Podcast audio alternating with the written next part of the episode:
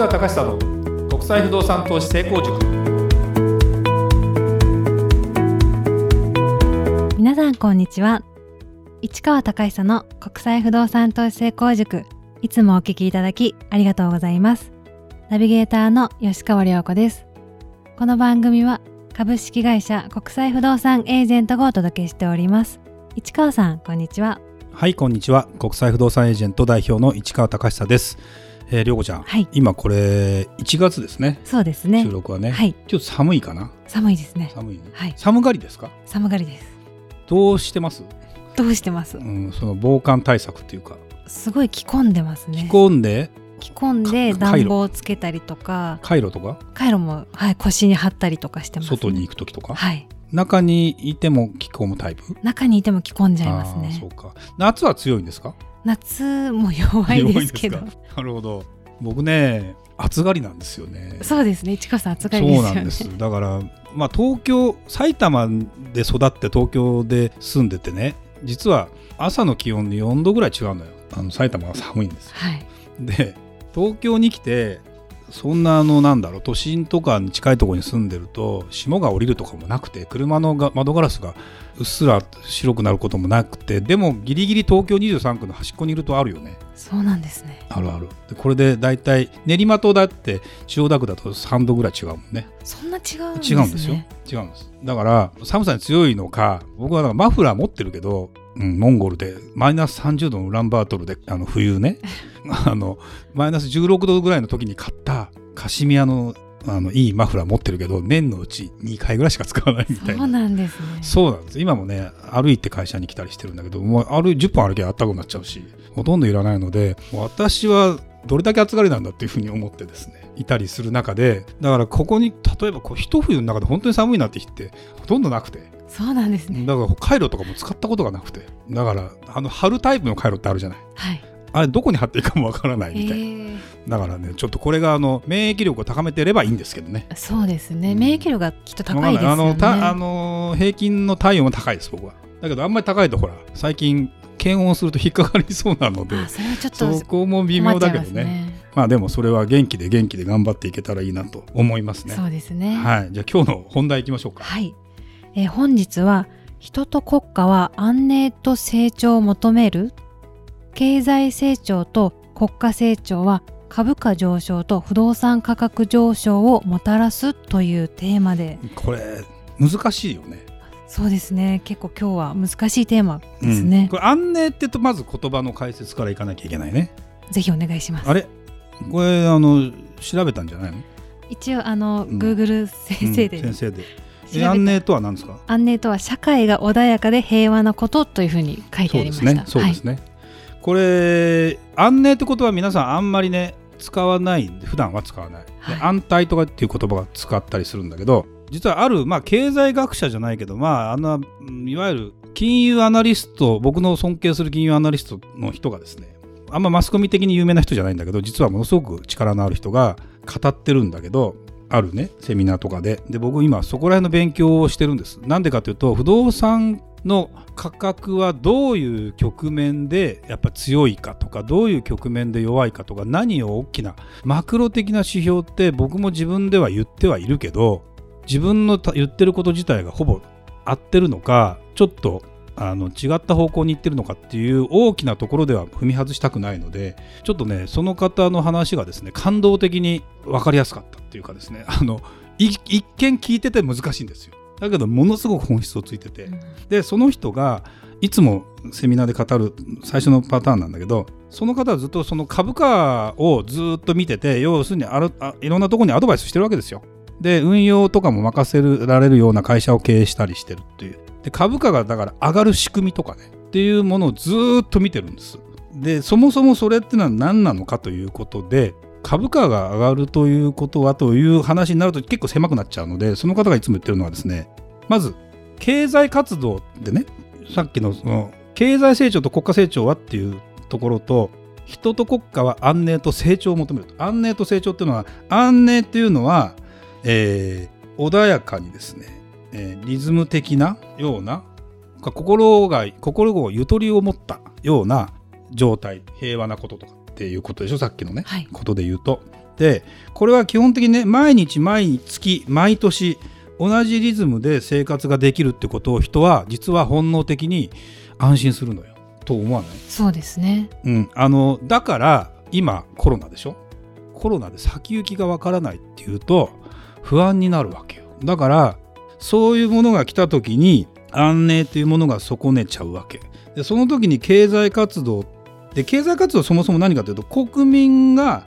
国民の公正の増大っていう言葉を使ってるんだけど公正とは何かというと健康維持または増進して生活を豊かにすることっていうのが公正、まあ、あのいわゆる厚生労働省の公正ですね。はい。っていうことを広辞苑に調べると載っててこれが毎日毎月毎年同じリズムで生活ができるっていうのが安寧ですと。これがまず大前提としてある。で例えば例え話をすると大金がいきなり入ってきましたが一気にそこから先入ってくる収入が入ってくる術がありませんという人がいるとします。かたや毎月のお金があの安定的に入ってくる。どっちが人は安心ですかと。どっちとも言えないですね。結構な大金が入ってきても人は結構不安になるらしいよ。そういうもね、これはねある人のうん僕 YouTube 見たのかな？何かの話をしてたんだけど要は自分の会社を、えーと、M&A で売りましたと。5億だか10億だかのお金がポンと入ってきましたと。でも事業売っちゃったわけ。その人は不安になるんだってやっぱり。そうなんですね、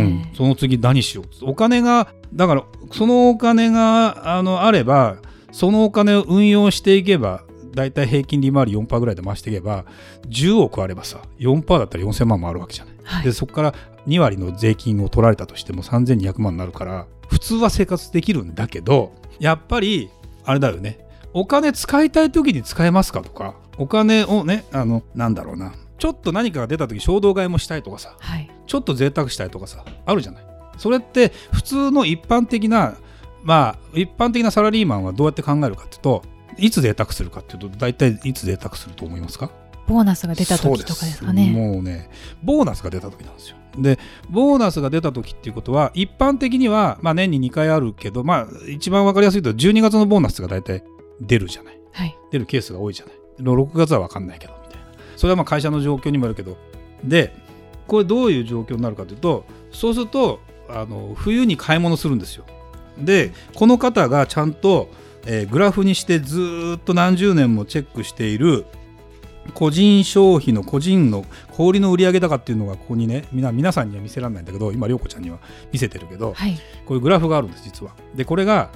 四半期ごとだから3か月ごとにこう分かれててでリズムを打って冬だけ高いんですよ。でその次春になると3回ちょっとこう下になって最後にポーンって跳ねるんですよ。でこれを安定的にこう繰り返していくんだけどこれをねこれが実は先進国と呼ばれる国はこうなる。で新興国と呼ばれる国はこういうふうにならない。まだ生活がわからないから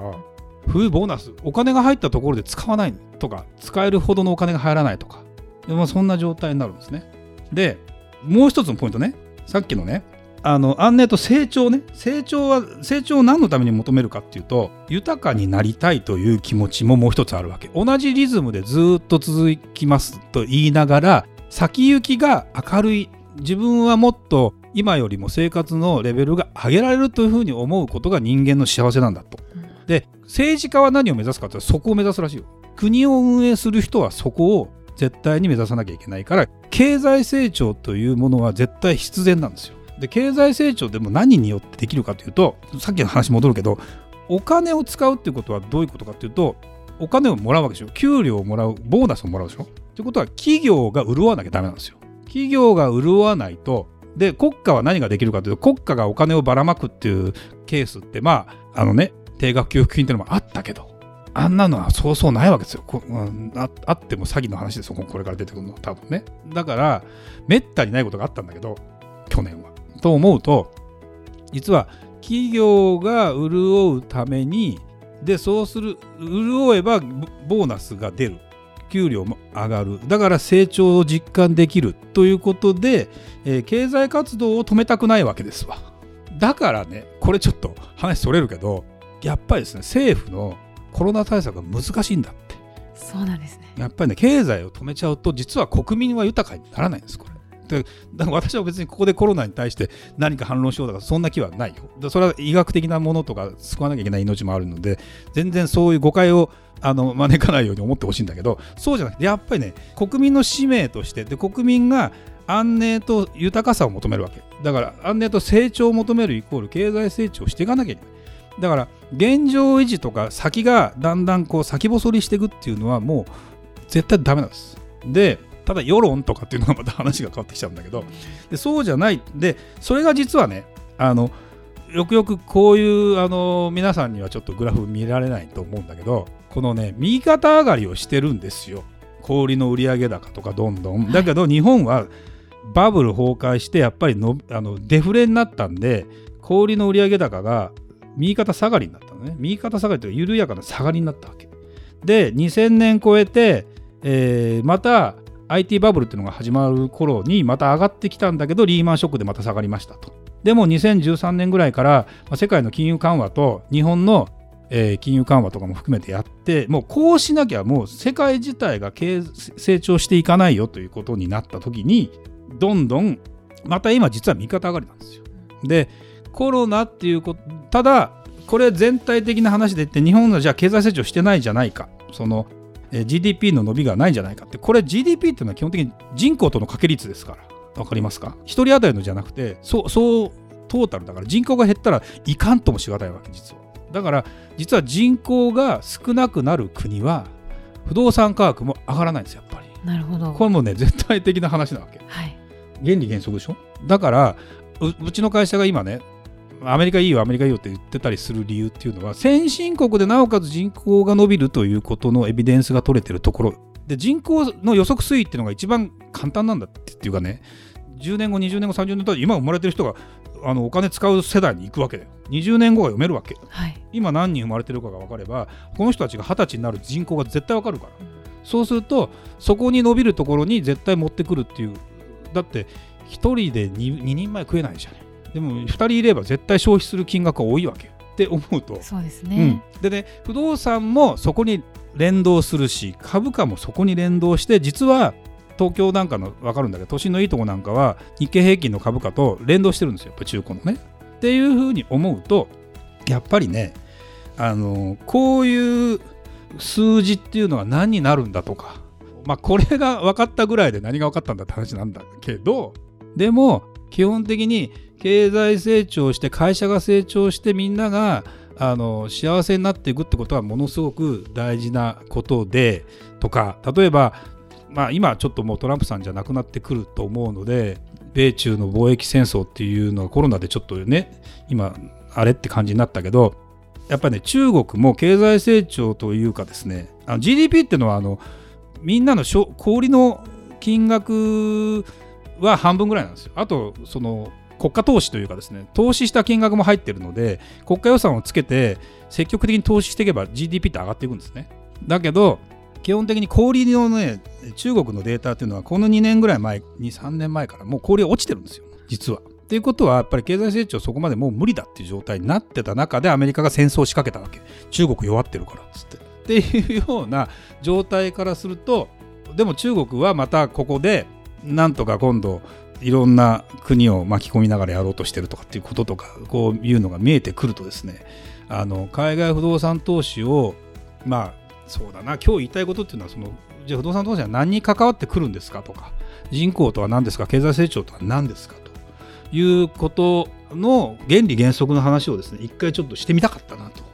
いうことで、はい。もう今日ちょっと時間が来ちゃったんで終わりにしますけどまあもうちょっとねまた僕もですねあのそこら辺を深く突っ込んでもっと分かりやすい話を今度できたらなと思いますけどでもなんとなくどうですか涼子ちゃん、あわかりやすかったですね。うん、理解できたところもあるよねはい。はいなんでぜひまたそんな風に一つ一つの現象を思っていただければいいかなという気がしますねはいはい。ありがとうございました。それではまた次回お会いしましょう。ありがとうございました。ありがとうございました